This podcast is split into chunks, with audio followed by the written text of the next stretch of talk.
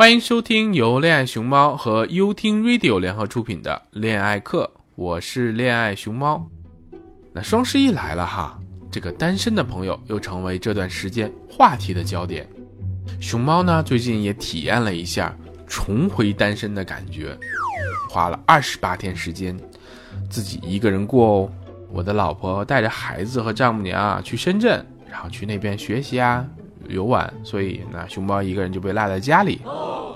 第一个十天呢，熊猫会觉得自己是家的看护者，那也会认为说，只有自己的房子，那只是一个空间的概念，那真正与家人链接的时间所营造出来的空间，那才真正可以称为是家。熊猫我一个人啊，留守北京，看着一个七十多平米的房子。那大部分时间啊都是用来工作，那每天呢偶尔也会自己啊我聊聊天啊什么之类的，但是说着说着就觉得哎呦那种单口相声的感觉不容易。那偶尔跟这个家人视频一下的时候呢，你觉得一个屏幕啊感觉隔的是两个世界，虽然链接的很近吧，但是也觉得那种仿佛离得特别远的感觉。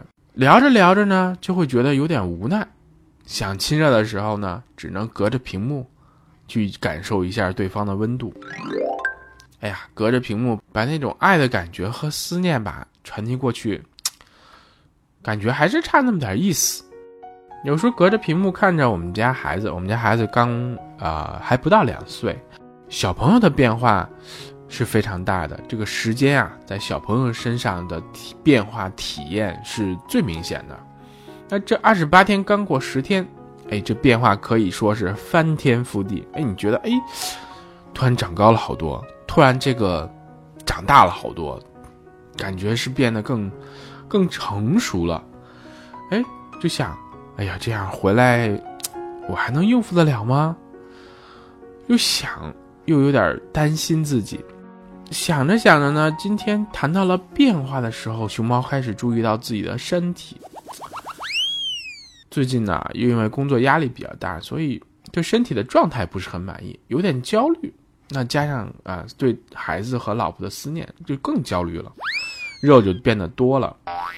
那决定呢，就是每天晚上啊，划出一点时间来照顾身体，啊，做一些锻炼。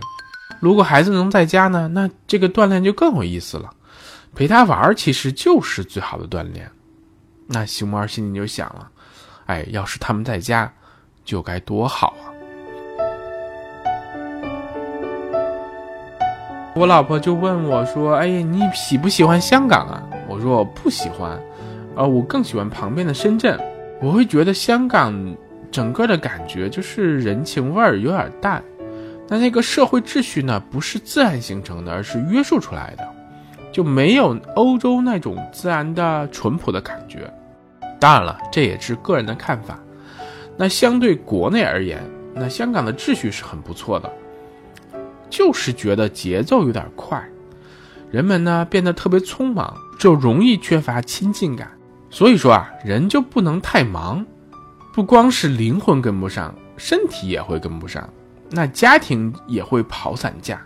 那这样，整个社会的秩序、社会的这种感觉，就容易缺乏亲近感。有些时候，我也在跟自己的着急做协调，想快该慢的时候呢，就停下来。那这个时候呢，就需要耐心。谈到耐心啊，熊猫最近有对一项运动特别特别的喜欢，那就是这个德州扑克。一边看这个 WSOP 的比赛啊，WSOP 在这里注解一下啊，是一个这个德州扑克的国际比赛。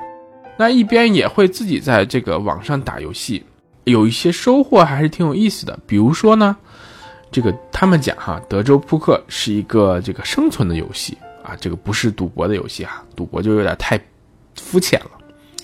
需要的呢是在不完整信息的前提下做出正确的决策。优秀的拳手需要的不仅仅是技术，更重要的啊是需要耐心。